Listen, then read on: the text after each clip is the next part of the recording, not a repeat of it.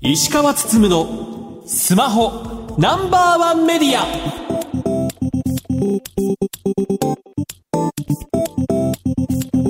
皆さん明けましておめでとうございます。石川つつむのスマホナンバーワンメディアパーソナリティスマホ携帯ジャーナリストの石川つつむです。明けましておめでとうございます。アシスタントの松代ゆうきですこの番組は最新情報から役に立つ情報までスマートフォンと携帯関連商品の幅広い情報を発信する番組です。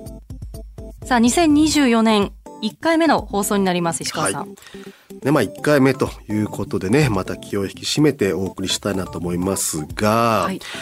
これね放送回としては今回ね484回目ということなので重ねてますね。はい。いよいよ500回目が目前になってきたというところで、ね、2024年我々にとってはねその500回目というね記念すべき回がもうすぐやってくるというところなので、はてどうしたもんかなというところがね 悩ましい課題になってきたかなというところですね。最初の頃は公開収録とかちょっとやりましたけどね。そうですね。最初の頃はよく公開収録とかやったりとかしてましたけども、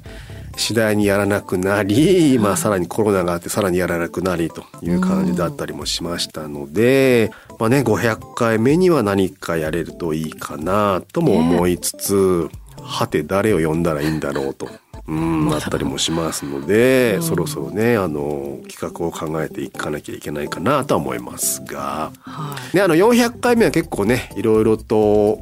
400回前後は濃いめのゲストを呼んだ記憶が確かありっていうところでね。そうでしたね。あんまり言わなかったんですけど個人的にはそこ力入れてランキングをしてたんですけども 500回目はどうなることやらというところですよね。じゃあ春頃何か言いたいことがある方が。そうですね。言いたいことがある人はぜひともね連絡をいただけたらなと思いますが。とはいえねあの誰でも彼でも出れるってもんでもなかったりもするので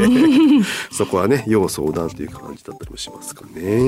はい。ゲストさんいらっしゃるっていうのはもちろんこの番組はそういう楽しみもありますけど、リスナーさんとのこう何かっていうのがあっても私いいかなと思ったりもしたり。そうですねだから初期から聞いていただいてる方もいらっしゃいますから。ますしねあとほら結構ね他のラジオ局ってめっちゃなんかイベントとかやったりするじゃないですか。はい。なんかそういうやっぱりねなんとか500回に行きそうなのでリスナーの皆さんに還元できる何かができたらいいかなっていうふうには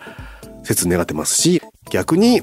もう一切何もやらずにスルーするってパターンもあったりすると思うのでねあ とね16回ほどで500回目を迎えるのでそのタイミングでどういうことやるかというところをね注目しておいていただけたらなと思います。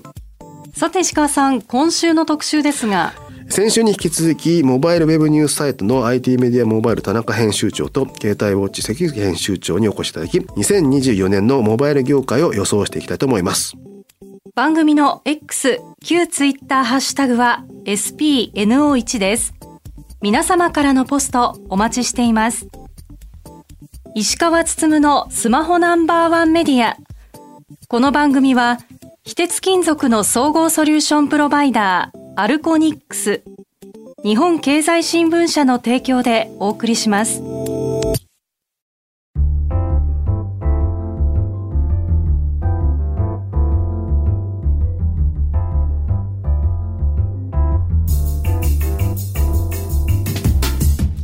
聞きの番組はラジオ日経石川つつむのスマホナンバーワンメディアそれでは今週の特集です2024年を大胆予想。モバイル業界座談会スペシャルパート2。さて先週は2023年を総括する形でモバイル業界を振り返っていきましたが今週は今年2024年をマスコミ視点で予想していきたいと思いますそれではご紹介いたします。IT メディア株式会社 IT メディアモバイル編集長の田中聡さんです。明けましておめでとうございます。IT メディアモバイルの田中です。よろしくお願いいたします。続いて株式会社インプレス携帯ウォッチ編集長の関口聡さんです。明けましておめでとうございます。携帯ウォッチの関口です。よろしくお願いします。それでは皆さんが今年気になる業界の動向、話題になりそうな企業、ものなどをピックアップしてご紹介いただければと思います。まず語っておきたいのはぱり楽天モバイルかなと。でまあ、楽天モバイルね世間的には、まあ、これから1兆円を超える社債の償還が待っているというところなので2024年今年はかなり正念場なんじゃないかというふうには言われています。ただ一方で足元ではだいぶまあ好調さを出してきていて例えば去年開始した最強プランによって月あたりの新規契約者がまあ20万規模で増えているというところもありますし悲願のプラチナバンドを総務省から獲得したというところもあります。あと海外に関してはドイツのワンワンが完全仮想化のネットワークオーランをスタートしたことによって楽天モバイルが築いてきた、まあ、完全仮想化ネットワークが外に売れたというところで三木谷さんが言うには、まあ、5,000億から6,000億円ぐらいの、まあ、収入が期待できるという話もしていてここに来てようやっと楽天モバイルがうまく回ってきているというところがあります。っていう中で今年どうなるかというところを田中さん楽天モバイルどう見てますかね？楽天モバイルここ最近毎年年に1回大きな話題をドカーンと提示してくれて、うん、2022年は0円廃止、はい、23年は最強プランで KDDI ローミングもさらに拡大してプラチナバンドも獲得と。2024年はいよいよ単月黒字化になるのかどうかといったテーマがあると思いますけどもまあなんかそういう我々のまた予想を裏切るような展開が待ってるんじゃないかなと期待しております。ただ今石川さんおっしゃった通り、まあ、最強プラン契機に契約数は伸びてユーザーのデータの使用量も上がっているので楽天としてはやはりあの一番最大の料金を使ってほしいそういう思惑で事業を展開していると思いますので、まあ、そういうユーザーをいかに増やしかつまあ楽天経済機に取り込んでグループ全体としてどう収益が出ていくかといったところが焦点かなと見ております。関口さんどうですか？2023年11月の頭に、まあ、決算会見がありまあ、そこで割と黒字化への道筋というかあのユーザー規模がまあそれなりに出してですね楽天モバイルがただ足を引っ張るだけではなくて収益につながっていく、まあ、そんな環境を示唆するようなお話をされてたのが、まあ、割とポジティブに僕自身も受け止めているところはありますと。でもう一方で期待したいけども不安もあるというのがプラチナバンドの展開ですね、はいうん、そこにかかるコスト。それから同じようにこれも 5G の基地局展開にどれぐらいこう力を入れていかれるのか。昨今の楽天さんのユーザー獲得状況からすると1,000万まで達するのにあと2年ぐらいですかね。はい、で1,300万になるとこれまでの 1.7GHz だけだと飽和してしまうというようなことは三木谷さん自身もその11月の会見で触れられていて、まあ、そこら辺の容量キャパシティをカバーするのがほら 5G ですので1.7でいっぱいいっぱいになる前にどれだけその通信品質を落とさずにむしろ快適な形になるようなままで 5G をちゃんと展開できるのかっていうのがあまりお金を使えないけども着実にやっていかなきゃいけない。ユーザーの満足度も維持しなきゃいけないっていうの結構難しい舵取りを2024年まあもう少し先の25年っていうところは楽天モバイルに今迫られている状況なのかなと思います。一方で結構経済圏っていうところではサービス周りって他の競合他社に比べるとやっぱり一歩も二歩も先を行っているサービスがありますので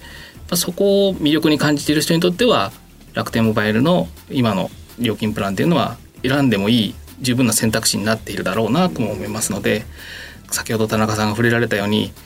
もし2024年も料金プラン何か1年1回のサプライズで出してこられるならその辺の経済圏の手これ入れっていうのもきっとあるでしょうねっていうふうに思うとやっぱり楽しみだなと思います。うそうですよねやはり本来であればもっと 4G でデータがいっぱい流れる帯域が欲しいとこだったりするのかなっていうところもあるのでようやっとね単月黒字が見えてくるんだけどその先もまだお金かかる可能性もあるよねっていうところがある。一方で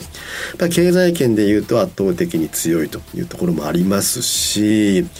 ね、本当だから去年の後半ぐらいから一気に経済圏勝負になってきたというか au はマネ活でソフトバンクはペイトク。っていうお互い、まあ、そういった金融サービスとの紐付けた料金プラン出してきましたしそんな中ねようやっとドコモがマネックス証券を今傘下に収めて何とかしようとしてるというところで若干ね出遅れたかなという感じはしますけどこの点で言うと田中さんやはり金融勝負で言うとねどこのキャリアが強くなってくるとかってなんか見立てあったりしますか？そうですね。印象に残っているのはやはり料金プランと融合させたことが大きいかなと、うんはい。まあ、今の au のマネ活とはい。PayPay のペイトクもそうですし、通信サービス使う人は、まあ、それによってポイントが貯まるっていうのは相乗効果になりますし、まあ、ドコモさんとかでも、まあ、D カードゴールド払えばあの10%戻るってなりますけどもペイトクとかマネ活はそれを上回るような還元率とか、あとデータ容量をたくさん使うとより還元が上がると、 ARPU も上がりユーザーの満足度も上がる、まあ、双方本当にウィンウィンなあのプランに仕上がっていると思いますし片や楽天はあの、まあ、楽天のポイント、まあ、SPU のあの倍率を12月2023年12月から楽天モバイルユーザーはあの5倍にするとか、まあ、上限金額がちょっと下がったっていう解約の思いもあるんですけどもただまあ多くのユーザーがその5倍で結構お得になるという試算もされているようなので本当にあのプランとポイントの融合っていうのが強くドコモがその辺をどう生かしていくのか先日の決算会見でもまだそこも踏まえて考えてますっていう、まあ、社長のコメントもあったんですけども、まあ、ドコモもあのイルモとかエクシモとかプラン変えてまたそこで変えるのもまあ混乱を招くのでまだまだ今様子見されてるとは思うんですけども2024年はまあ金融との連携がさらにどう進むのかといったところは注目ですね。はい。千さんどう見てます？2024年の金融関連のところでいくと新 NISA と呼ばれるような気軽に始められる投資っていうところはまあ携帯各社もそこに向けてうちの証券サービスどうですかっていうふうに2023年の後半に割と注力されてきている印象を持っていてただ先ほど石川さんおっしゃられたように、まあ、ドコモの場合はマネックス証券さんと組まれますけどもちょっとタイミング遅いですよね。2024年1月のその新 NISA 開始にはちょっと間に合わないっていうところがまあ、ちょっと出遅れ感があるのかなというところ、一方で楽天証券が2023年12月にも1000万口座達成してますという話があったり、ペイペイ証券も同じ12月に半年ちょっと前2023年3月と比べると1.5倍の口座数で80万口座、ちょっと桁は違いますけども楽天証券と比べるとですね、結構順調に伸ばしてきていると。やっぱりこう普段使っている携帯電話とかスマホ決済となんか連携してくれる使いやすい動線があるっていったところから手を出しやすい証券サービスでまあ審査があったりはするんですけれども結構手を出しやすいというところで口座数の部分でアドバンテージを持っている事業者さんが、まあ、そうじゃないちょっと遅れてやってくるところをどう突き放すのかっていうのが2024年ちょっと着目しているところですね。新ニーサとかって口座作ったら他のところに移動するのってめっちゃ大変なんですよね。手続き的には年間決まったタイミングがあってそこで申し込まなきゃいけないとかじゃあ別の証券会社が移しますって時には当然今まで貯めていたね資産をまあね、それを全部売って移さなきゃいけなかったりもするのでまあ多分なんかそういった証券会社にがっちりと囲い込まれ新 NISA の口座によって携帯電話会社選んでいくって感じになってきそうですしで楽天がそのね楽天証券のアドバンテージを活かせるようになってくると結構強いんじゃないのかなと。今はなんとなくねポイントっていうくくりでしかないけども例えばじゃあ楽天証券のユーザーであれば、ね、楽天モバイルこんなに安く使えるのか楽天証券と楽天モバイル組み合わせると楽天証券の手数料がこんなに安くなるとか、ねまあ、年間1回新料金プラン発表してますけどそういうのがあったりするとまたね楽天モバイル面白くなってくるんじゃないのかなというふうには個人的には思っています。はいで次のテーマに行きたいんですけども次そのスマートフォンの端末の進化というところ今年まあどんな進化がありそうなのかなというところをいろいろ考えていきたいと思いますがまず関口さん。関口さんとは先日、まあ、去年の10月ですけどもクアルコムのえスナップドラゴンサミットに行って今後スナップドラゴンどう進化するかという話がまあテーマとしてありましたけどもやはりまあクアルコムとしてもかなり AI 推しというところありましたよね。そうですねあのやっぱりこれまでずっとカメラに対して、まあ、これだけすごくいい絵が撮れるんだっていうことを強くアピールしてきたクアルコムがもうえこの説明会は AI の話しかしないんですか？っていうぐらい、まあ、実際はねちゃんとカメラのパートとかもあったんですけども、まあ、でもそれぐらいあの注力していることをアピールしていた2023年10月のクアルコムのスナップドラゴンサミットでしたね。ただやっぱり気になるのがクアルコムのチップセットを採用されるメーカーさんはもうもちろん国内にいろいろいらっしゃいますけどもスナップドラゴンでこれができますあれができますとアピールしたとしても、まあ、メーカーがそれを実際に取り入れてくれるのか、まあ、取り入れてくれたとしてもそれが日本語にどこまで対応してくれるのかっていうのが、まあ、ちょっとその日本市場にとってちょっと辛いところあまり期待感が持てないところですね。うんねだから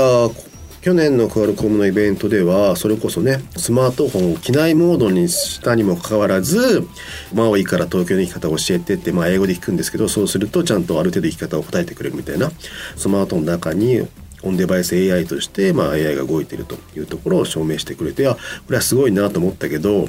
じゃあそれを日本メーカーがどう味付けしていくのかっていうとんみたいなもしかするとキャリアがそういった AI サービスをやる可能性も出てきたなと。まあ、昔のドコモだったら多分ね何かしら喋ってコンシェル的なものを強化するってこともやってきたんだろうしけど、ね、それをやってくるのかどうか分かんないっていうところはあったりするのかなと思いますが田中さんはどうですか？その AI の進化とか。そうですね。やはり2023年に盛り上がったチャット GPT がまああり、当初はアプリもなかったんですけどスマホ向けアプリも出て API 開放してあのサードパーティー、まあ、LINE で使うとか、うん、あとあのなんかジョルダンが最近あのそういうチャット GPT 使ったあの話し相手のアプリみたいなの出したりしてあのチャット GPT というまあ媒介にしていろんなソフトというかサービスが広がっている。それをスマホで使うっていう動きが広がりつつあるので、まあ、ハードの進化というよりはそのアプリケーションサービスとしてそのチャット GPT を軸にしたサービスが本当に広がってで、まあ、LINE で手軽に使うとかハナソンってアプリもなんかその自分の言ったことをなんか川柳にしてくれるとか面接の練習するとか、まあ、結構いろいろ各社さん工夫されているので AI が身近に感じる機会は増えると思います。でハードの進化は今出たようにやっぱりメーカーに依存する部分が非常に大きく、まあ、2023年でいうとピクセルが消しゴムマジックとか、ピクセルフォールドでその2画面を使った翻訳自分の話した言語と相手の通訳の言語がなんか両方画面に出るみたいなのが出ますけどどうしてもハードウェア依存になって、まあ、ピクセル持ってる人は体感できるけど他のアンドロイドのメーカーのデバイスには落ちてこずというかなかなかそのメーカー間の差がどこまで埋まるのかといったところは少し気になっているところですね。あれですね関口さん去年ねグーグルのあのジェミニでしたっけ？あれをまあ実際にピクセル8 Pro で試された記事上げてましたけど、あれ実際使ってみてどうですか？これ実装されていた機能が録音された音声を文字に書き起こしそれを産業の箇条書きにまとめてくれるというものですね。まあ Google に確認したところ大体20分ぐらいが最大の要約できる長さだということなんですけども普段会議1時間ぐらいやっちゃうなとか人と会う時はやっぱ30分40分お話しちゃうなというふうに仕事の場面でそういうふうになるとちょっと使い勝手が微妙だなというのが2023年から2024にこの切り替わるこのタイミングでのスマホ上での AI、ただやっぱり今まで全くそういうのができなかったってことを考えると、クラウドの力を借りればもっとできるのは間違いないですし、まあ、プライバシーを守りながらスマホ代だけで、あのある程度 AI が手助けしてくれる生成してくれるっていう世界が、まあ、本当に身近にはなってきている。ただまあそこに満足できるかどうかっていうところがやっぱり皆さんこう期待感ですね AI という言葉でこれもできるんじゃないかあれもできるんじゃないかっていうところに到達してくれるかどうかっていうところでギャップがまだちょっとあるのかな。そうですね。まあだからねピクセルは非常にはね消しゴムマジックでね名前の付け方と機能的にはね AI を一気にメジャーなものにしたのでまあああいったなんかね工夫みたいなものも今後のねスマートフォン上の生成 AI であると、まあ、面白いことになるのかなという気がしますがもう一つ今年スマートフォンの進化で期待したいのが、まあ、衛星通信なのかなというとこですがこれも関口さんスマホの衛星通信どう見てますか？これは期待できるところとそうじゃないところとというのがやっぱ正直あっ、はい、期待できないちょっとネガティブなお話としては、まあ、クアルコムがスナップドラゴンでのサポートを一旦取りやめている、まあ、イリチウムとの契約をちょっとやめましたという話が出ていたこととアンドロイド2023年秋に最新版14が出た時に、うん、開発版の時にはなんかまるで宇宙を回るこう衛星を模したかのような開発時のロゴマークだったのが、うん、衛星の絵の字もなかったんですよね。ちょっとアンドロイド側からすると衛星通信ってちょっと距離ができちゃったのかなというところ。ただその一方で2023年夏でしたよね。あの KDDI が、まあ、スターリンクを使ってスマートフォンと直接通信をやっていきますという宣言をしましたのでまあこの辺りは24年というよりかもう少し先のところで期待していきたいトピックなのかなという感じで。ですすよね。田中さんどう見てますか？まだ読者の反応を見ても、うん、その自分ごととして捉えてる方はそんなにいないのかな、うん、まあ衛星通信って何かちょっと遠い先の話、まあ、今もサービス自体は提供されてますけども、はい、まあ、今出たようにあの2024年めどに KDDI がスターリンクを使ってたスマホの直接通信始めるとありますけどもまずはメッセージサービスのみで、まあ、料金がどうなのかとかその辺の詳細もまだわからないのでまあこういうことやるんだな程度の感触でしかないのとあとは総務省の議論でその災害時の代替通信としてその衛星通信使うっていう議論が何とかなされてますけども果たしてその今のモバイル通信の代替になりうるのかという観点で言うとまだ難しいのかなという。仮にその災害時に通信がストップしたとして衛星通信が本当に全く同じ品質で担保できることもないと思いますしどのレベルのあの世界観通信のその品質実現したいと思っているのかその辺のもう少し構想というかそこが見えてこないとなかなか判断しづらいかなというのはありますね。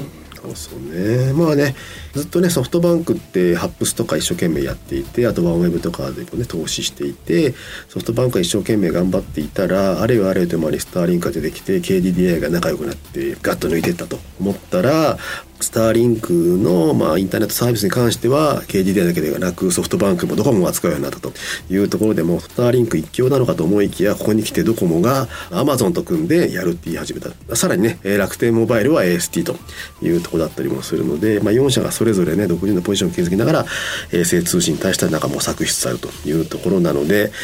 ただやっぱりそうは言っても結構ねスターリンクねロケットバンバン上げてるので、まあ、あの辺の強さっていうのはあったりもするのかなというところで一方でねじゃあ衛星通信できたからといって日本だとねじゃあそこの恩恵を受けられる場所って多分限られてくるだろうしとはいえねいざっていう時には衛星通信できると安心だろうなという気もしたりもするのでこの辺りこうどうね一般ユーザーに落とし込まれていくのかというところは注目なのかなというところです。あとスマートフォン関連で言うと、まあ、昨年の12月27日に、まあ、ガイドラインが改正して、えー、割引がいろいろと変わってくるというところがありますがまだねガイドライン変わってから日が浅いのでなかなか影響っていうのは分かりづらいんですけども関口さんこの辺どう見てますか？うまく活用を事業者さんがね皆さんやってくれるといいなっていうところでまだあの体感できる状況ではないんですけども、はい、やっぱりその 5G があまり伸び悩んでいるというか広がりに欠けているとかグローバルで見た時にも日本の 5G がちょっと遅れているみたいな言い方を2023年ちょっと目にする機会が増えたなと思ってましてでまあ総務省の出したプランの中でも別の有識者会合の中でも 5G の広がりとサービスの広がりっていうところが、まあ、あの鶏と卵の関係のようだっていうような指摘が何回かあったんですね。ただ僕らからするとやっぱりまずより多くの人に使ってもらえればそれに応じて 5G のエリアも広がるんじゃないかどうすればユーザーが使うようになるのかっていう大きな一手として端末をちょっとお安くというか手に取りやすい価格にしていくっていうのは結構大事な施策なんじゃないのかなというふうにやっぱりずっと思っていますのでそういった意味からもやっぱり期待したいのが今回のガイドラインの改正ですね。田中さんどうぱり一番読者の方も気になっているのが値引きがどこまでできるのかっていうところですよね。で今回の注目点ってその白ロムいわゆる端末単体の値引きも通信の紐づく値引きと同様に規制するところにあると思ってまして、今ソフトバンクがシャオミの端末とかピクセル8とかを実質24円で売ってますけども、あれも結局単体購入でのその購入プログラムを使って返却すると支払い面におけるその結果24円になるというのであって。で12月27日以降おそらくそこがどう変わっていくのかは、あの注目ですけどもやはり逆効果の面もあると思うんですよね。あの8万円の端末は4万円半額値引きっていうところはありますけども逆にハイエンドに端末にとっては逆に値上がりしちゃうとか値引きが減ってしまって実質価格が上がってしまうっていう恐れもありますのでそこは蓋を開けてみないとわからないんです今関口さんおっしゃった 5G の普及って点で考えるとちょっとなかなか功罪があるというかちょっとまだ吟味する必要があるなというふうには思ってますね。そうですよね。本当にねあの決算会見でよく関口さんとか質問してますけどまあやっぱりね端末が売れてないっていうのは如実に、ね、そうですね。各社の決算の数字からもね分かりますからね、まあ、結果としてね去年やれ京セラが事業を見直したりとかね FCNT がま撤退一回したりとかっていうのもあったりもしたのでなんだかんだでその総務省のね施策が日本の企業を潰してることにもなりかねないのでやはりまあ 5G の促進とかもっと端末を盛り上げるという意味ではねいろいろやるべきことがあるのかなとなんだかんだで結局ね売れるのは iPhone と Pixel だけという状況になるのもね決して日本の市場にとっては良くないのでこの辺りもうちょっと考えてほしいなというふうにも思いました。はい。さて、まだまだ話は尽きないところですが、そろそろ時間となります。田中さん、関口さん、2週にわたって出演いただき、ありがとうございました。ありがとうありがとうございましたありがとうございました。本日のゲストは IT メディアモバイル編集長の田中聡さん携帯ウォッチ編集長の関口聡さんでした。以上特集2024年を大胆予想。モバイル業界座談会スペシャルパート2でした。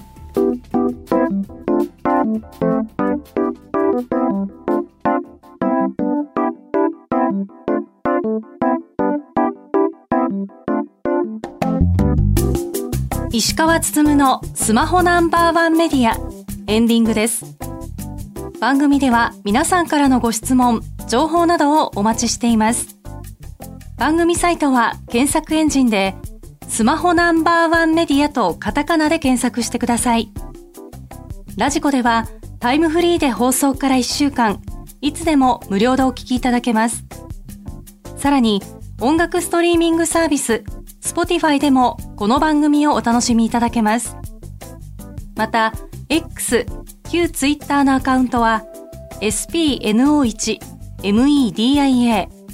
spno1 メディアです。ぜひフォローしてください。石川つつむのスマホナンバーワンメディア。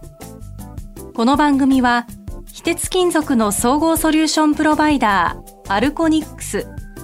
日本経済新聞社の提供でお送りしました。さて石川さん、来週ですが、ドコモの証券事業進出について聞いていきます。ラジオ日経石川つつむのスマホナンバーワンメディア。お相手は？石川つむと松代ゆうきでした。カオン。